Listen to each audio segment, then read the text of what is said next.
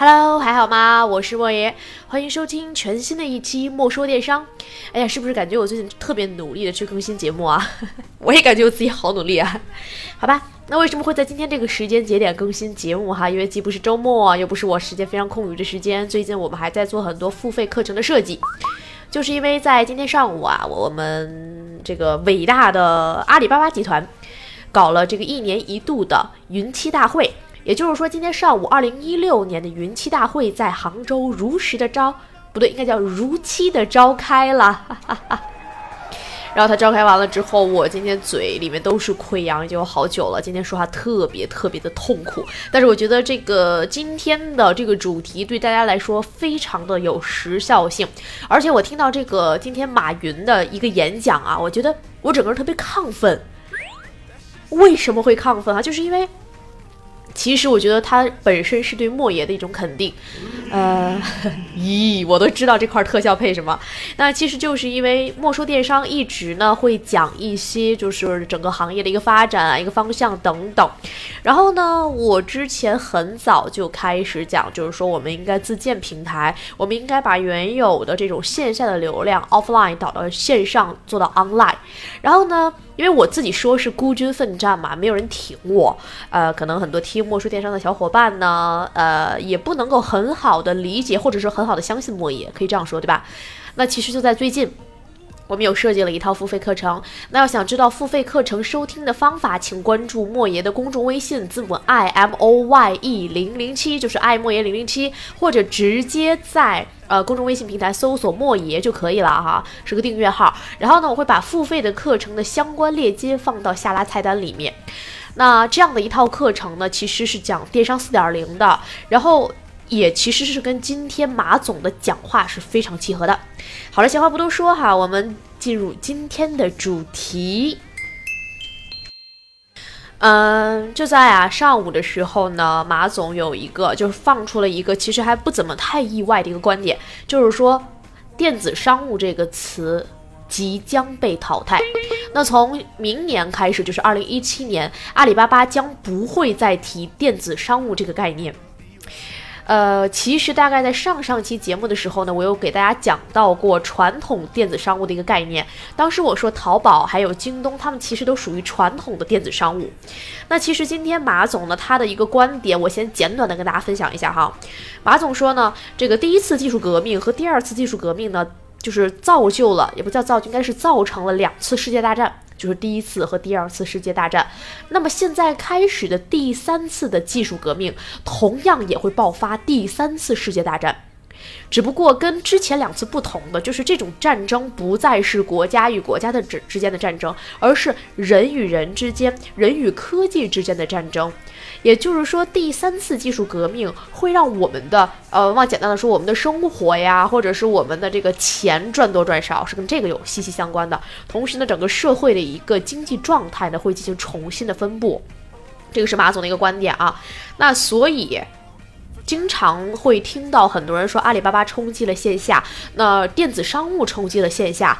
其实，电子商务这个词即将被淘汰。这些受到呃网络冲击的线下实体，只是因为他们没有把握住未来的新技术。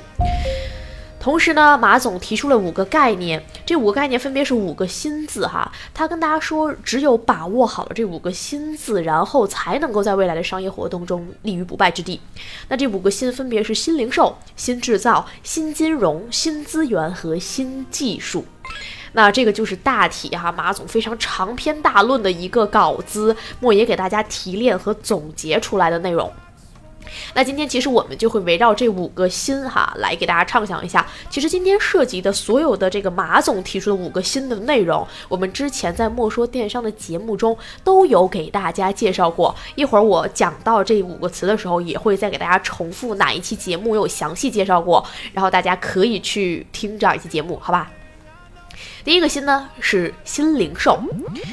这个新零售怎么理解哈？哦，就就以下都跟马总没有关系，以下都是我的一个揣测，当然也会啊去去参考一些马总当时提出的一些他的演讲稿子，好吧？那其实呢，这个当时马总演讲说新零售什么样子一个理解哈？他说线上的这个商商户马上就要和线下走到一起，然后线上的企业也马上要走到线下，线下的企业也必须要结合线上。其实啊，我觉得这一点呢。我个人哈是在上上期节目叫做呃商百货商超企业在新的这种战略布局下的一个发展，好像是叫这样一一个一期节目，这里面我都讲到了关于线上和线下相互导流，因为其实未来啊，大家想一下，我们中国的零售行业有百分之八十五是来源于线下，也就是说只有百分之十五来源于我们现在所谓的传统电子商务。那这样的一个情况呢，就使得哈，线下的一个零售，包括线下的流量是占绝对大占比的。那其实所谓的新零售，就是把我们原来属于线下的流量，通过一种互联网，通过一种新技术，然后呢，把它拉到线上，在线上起到的是是什么作用啊？是维护我们的会员信息，是让会员通过互联网，通过碎片化的时间参与到我们的活动中来。那这样一个情况，我们可以把它叫做 O to O，这个是 O to O 是反向的，叫做 Offline to Online，对不对？线下到线上。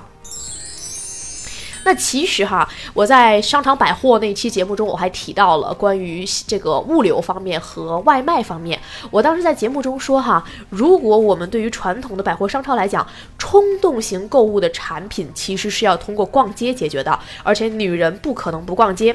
那么非冲动购物的产品其实是可以通过呃外卖，然后配送这样的一个方式，使得用户可以在他周边，甚至是他信任的渠道来购。购买这样方便我们后续的售后问题的解决，而且呢也方便所谓的真货假货。至少我知道实体店在哪儿。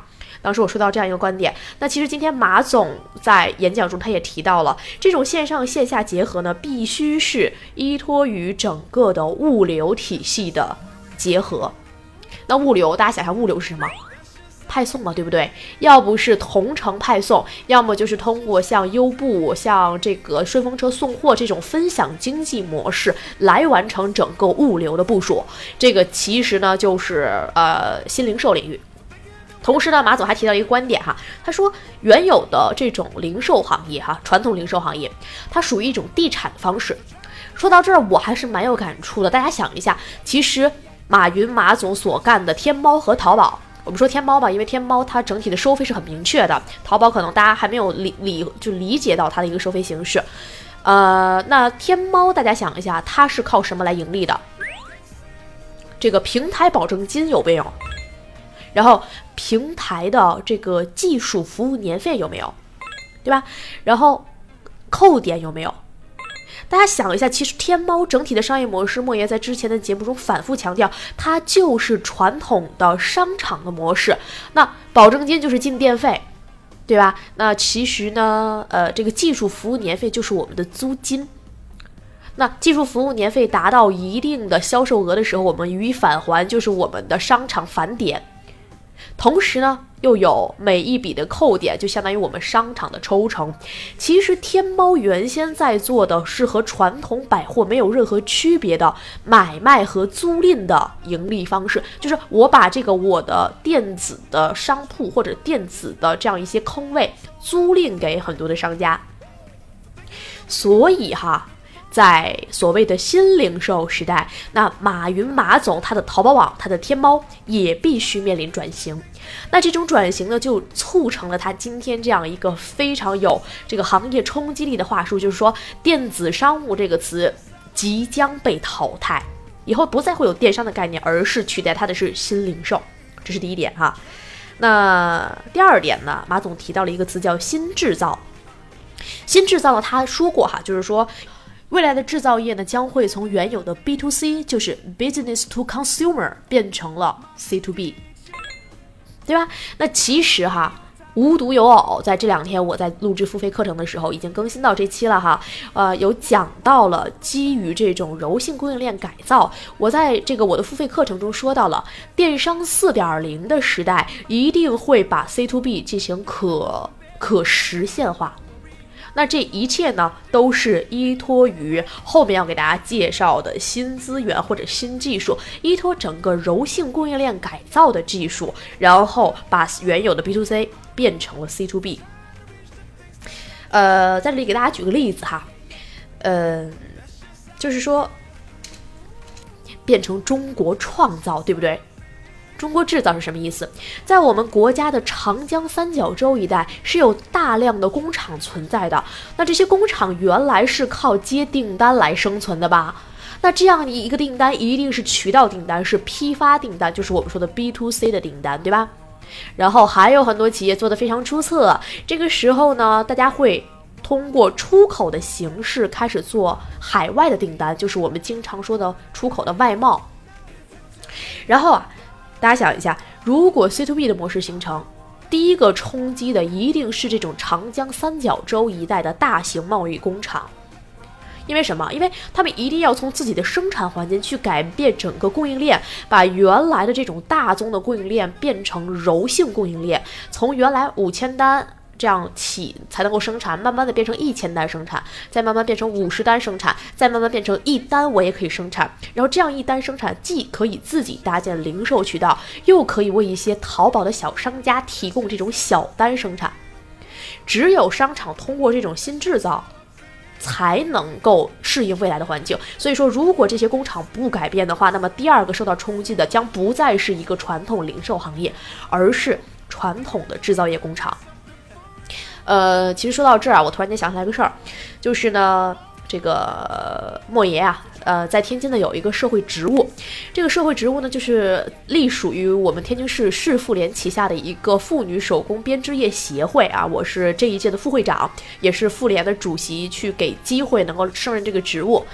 那当时呢，主席给我的要求啊，就是说。让我利用电子商务的渠道，帮助我们这种妇女手工业协会下的上千家的呃编织钩绣以及民族文创类的企业进行电子商务化的转型。然后后来就在其位谋其事嘛。当我这个刚刚换届完成之后呢，刚刚在社团组织报完了这样的一些资质之后，我就开始联系我们的会长，我是副会长嘛，对吧？联系我们的会长，希望在就是协会内的企业进行一些转型升级。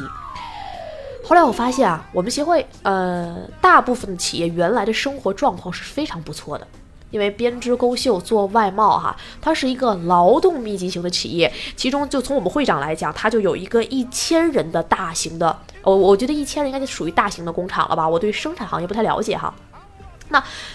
就是呃，完成一千个带动一千个人就业也是一件很伟大的事儿。那然后突然有一天，我们这个群里就有一个呃另外的副会长就就出来说了一句话，就说呃我们需要有一些对外国外的贸易。那我现在希望招聘英语好的人，然后呢有出国的机会，呃全职兼职都可以，然后待遇面谈。而这个时候，我刚刚好很多做翻译的朋友，然后我就特别想给我的朋友介绍一份工作，然后他们都本身是自由翻译者，我觉得这个做兼职其实还蛮适合的，我就问了一下待遇。这个时候，我们的副会长给我回答的是两千块钱保底，转正之后有出国机会，就是这样。我觉得现在对于很多像像我们协会这样的一些企业，他的思维还停留在如果我能给一个年轻人出国机会，就是给他很大很大开阔视野的这样的一个机会。但是他待遇他是没有什么太强制的要求的，他还停留在上个世纪八十年代运营企业的一个方式和方法。因为上个世纪八十年代是什么？改革开放刚刚开始，对吧？啊，计划经济取代了市场经济。那出国对很多人来说是一个非常非常难的事儿，可能很多人一辈子都没有走出国门。那现在是什么时代？去一趟欧洲只要一万多块钱，一万出点头就 OK 了。大家想一下。他们的思维没有改变，就使得我们协会有很多非常出色的产品没有通过互联网进行推广。而且按照目前我们协会所有的这些企业的格局和他的思维方式来看，我并不认为我自己在协会能够有一个非常大的作为，因为我很难去转变他们的思维。所以说，听莫说电商的听众朋友们，你们，你们真的是很有前瞻性的，至少你们还会保持一个不断学习的这种能力。我并不是说我自己多么优秀，那我每天会有大量的时间去呃看书，去整理我的音频内容，然后现在我还要需要大量的时间整理我的付费课程的内容，所以我也在不断的给自己充电。那我经常会看一些国外的书，因为我们国外啊，中国会比国外整个的电子商务环境要少五年，就是晚五年是这样。啊，那其实有点扯远了哈。就是其实新制造模式的情况下，像我们协会这样的靠外贸和靠吃老本儿、吃老客户这样的一些呃运营方式的企业，马上就会受受到第二轮的冲击，而且可以这样告诉大家，会有百分之九十九的传统制造企业不能适应互联网而被淘汰。嗯，这是第二点。第三点呢，马总提出了第三个新，就是新金融。然后他在这个讲话中说啊，原来呢，我们经常谈到的一个传统金融是一个二八原则，也就是说有百分之二十的企业创造了百分之八十的利润，然后只有百分之八十的企业是它仅仅创造了百分之二十的利润，他们是一个小不头。那在新金融环境下呢，其实会刚刚相反，从二八原则变成了八二原则，会有百分之八十的。小的储户或者是小的金融创造者来创造大量的一个经济环境。其实说到这儿，这个莫爷会这样分析哈。我在前几期节目中讲到过分享经济模式，在第一季结束也是讲的共享经济。那在第二季呢，我也讲过这个付费类的知识问答。其实啊，我跟你说，呃，最近我有做付费音频嘛，我就有个特别大的感触。就是我们在互联网上习惯了免费，为什么我们还会要去付费购买很多东西？就是因为我们花的钱哈，大家想一下，我比如说我，我拿我自己而举例，你们花钱听我的课程，是不是我就有动力了，对吧？这个时候我会阅读大量的书籍，从这个书籍里中提炼出来最为成体系、最为有核心价值的内容分享给大家。其实我是花你们的钱。来兑换我的时间，帮助大家去提炼相关的知识。那如果不付费的用户会什么样？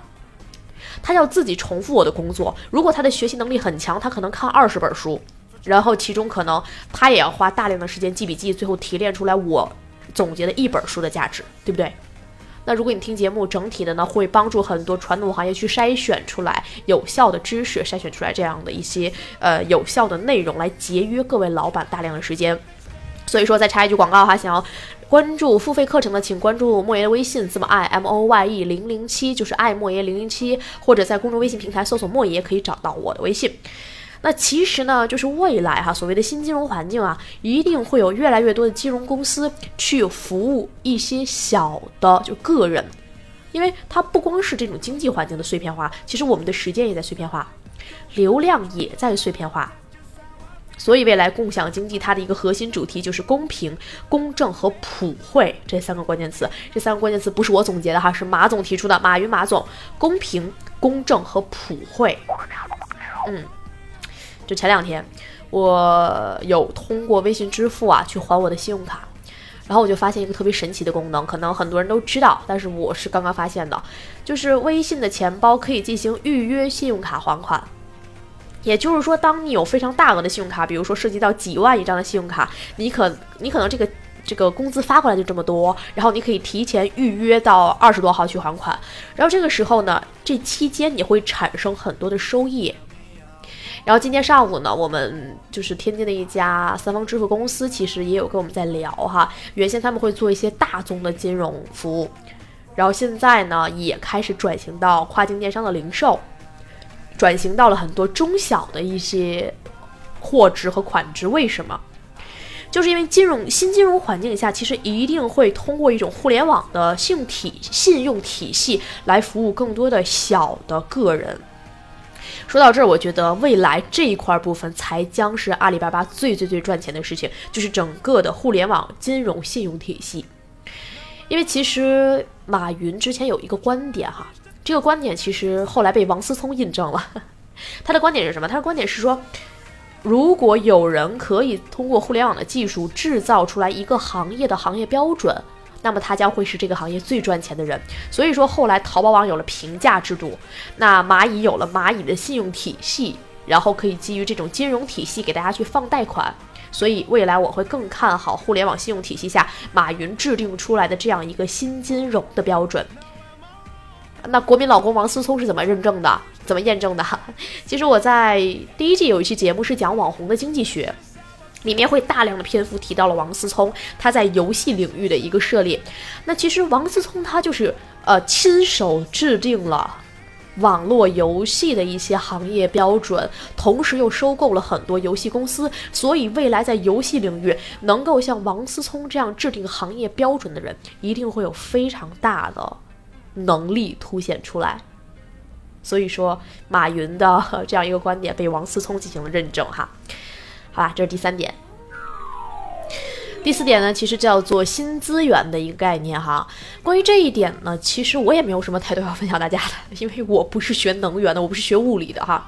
但是其实马总呢，他在他的讲话中啊，就提出了一个非常好的概念。他说，原来啊，政府在做的是招商引资，对吧？其实。原来的招商引资简简单单就是一个通过土地政策来引入我们很多商业，但是未来的变革远远会超乎我们的想象。过去呢，基本上是知识驱动了革命，在未来来看哈，马云认为不仅仅是知识驱动，未来将会变成八个字：智慧驱动和数据驱动。就是因为呃，就是原先哈，如果是我们传统的这个零售行业，衣服被别人家穿过了。咱们再穿就不值钱了，但是数据如果被人家用过了，它就会变得更加值钱，相当于有人帮你去认证、验证了这样一个观点。所以说，在新资源的时代，其实做数据或者是做智能驱动，也是未来很大的一个趋势。这就是第四方面了。第五方面呢，其实就是新技术。在这个部分呢，我想重点给大家分析一下，因为最近关于新技术，确实莫言也很是大开眼界哈。就在前段时间呢。天津举办了夏季达沃斯论坛。哎，在这个问题上，我觉得天津的这样的一个科技地位其实还是蛮值得认可的。我们已经承接了好几次这个达沃斯论坛了。那其实，在达沃斯论坛的时候呢，因为我没有资格去参加哈，但是莫言的一个好朋友他去参加了达沃斯的论坛，然后有一个新领军者年会的这样一个板块。当时他跟莫言表述的就是说，特别开眼界。呃，他给我描述了一个技术哈，我也没有看见，但是他描述的可绘声绘色了。他是亲眼看到这个技术，这个技术呢，就是通过 VR 技术对整个医疗行业的一个重大的影响。大家想一下，现在我们用 VR 干什么？淘宝的败家，对吧？B U Y 加号败家，通过所谓的这个升级购买的方式，通过一个 VR 眼镜，你可以设身处地的在。呃，这个网上购物就好像逛实体街一样，还有很多人习惯去看 VR 电影，去通过 VR 去看一些旅游景点儿。但是大家知道国外的科技已经做到什么了吗？通过 VR 技术，就是我们手在一个无影环境下操作，就是戴着眼镜，然后你就能够通过远程的呃这样一些操作来控制一些仪器。这样的一个技术呢，被应用到了艾滋病的一个手术，给艾滋病患者手术的这样一个领域，就是因为我们知道艾滋病它是通过血液传播的。原来有很多的外科大夫，你看为什么我们做手术的时候会验这个艾滋病病毒，就是因为如果这个患者有艾滋病病毒的话，医生会格外小心。或者是有肝炎病毒的话，医生也会格外小心，因为他会通过血液传播。就是给他做手术的时候，如果医生也割破了口在手上，或者是呃这个被呃就其实还有很多极端的情况哈，就是如果医生身体上有创口的话，那他就很容易感染艾滋病的病毒。那其实通过 VR 技术这种呃。这个无影环境下的操作呢，就是可以相当于我们的手在一间屋子里面动，然后来远程操控这个一些刀子啊、剪子啊，这样通过新技术来进行和蓝牙也好，这种其他的控制方法也好来绑定，然后呢，就是可以自动化的为客户来进行手术，这样就避免我们医生直接去接触这种艾滋病和肝炎的患者。大家想一下，这个我们还在利用 VR 买买买和。这个安于享乐的时候，别人已经把 VR 的技术投入到医学领域了，这个就是新技术吧，对吧？这是我的第一个呃新发现。第二个呢，其实我比较感叹的就是前两天我有发朋友圈，我说呢我的名字要改成莫爷点马斯克，因为我的偶像是马斯克。其实我们大家现在在想什么？可能很多人有一点追求的，可能会想买特斯拉。但是马斯克已经在做想把人类送上火星的计划了。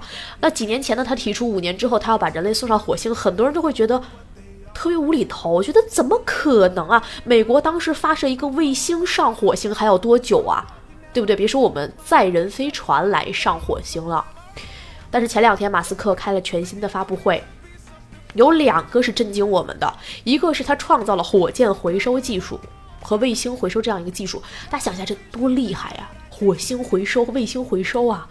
原来我们每个月全世界发一个固定数量的卫星，那如果有了回收的话，那可以。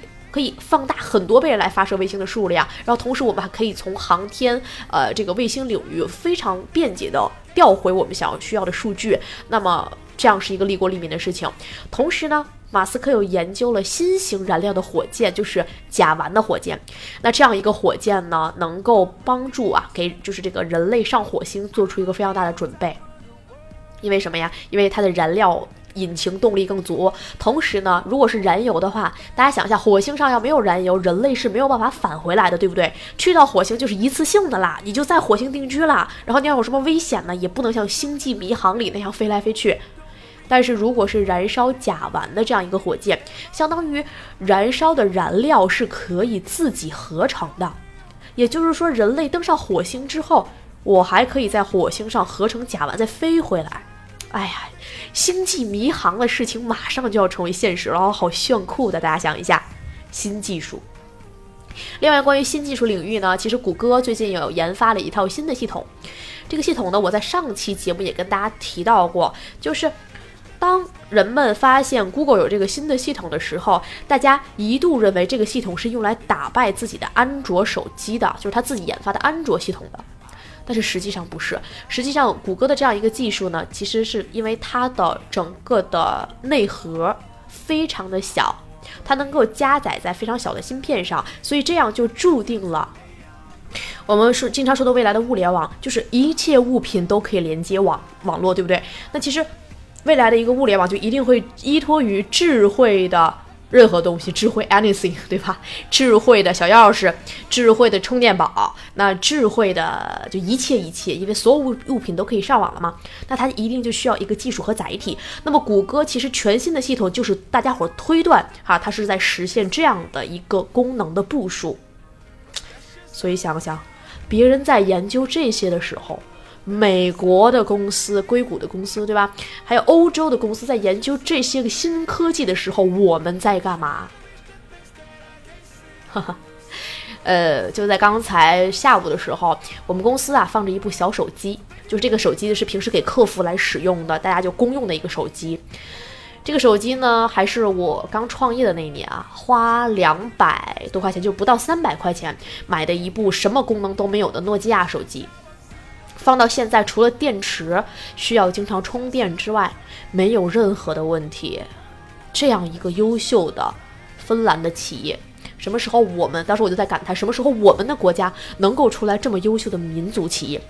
大家想一下，今天你在淘宝上刷单，你在打价格战，你在去做一些淘宝规则漏洞上的这个工作，大家在讲所谓的运营有什么用？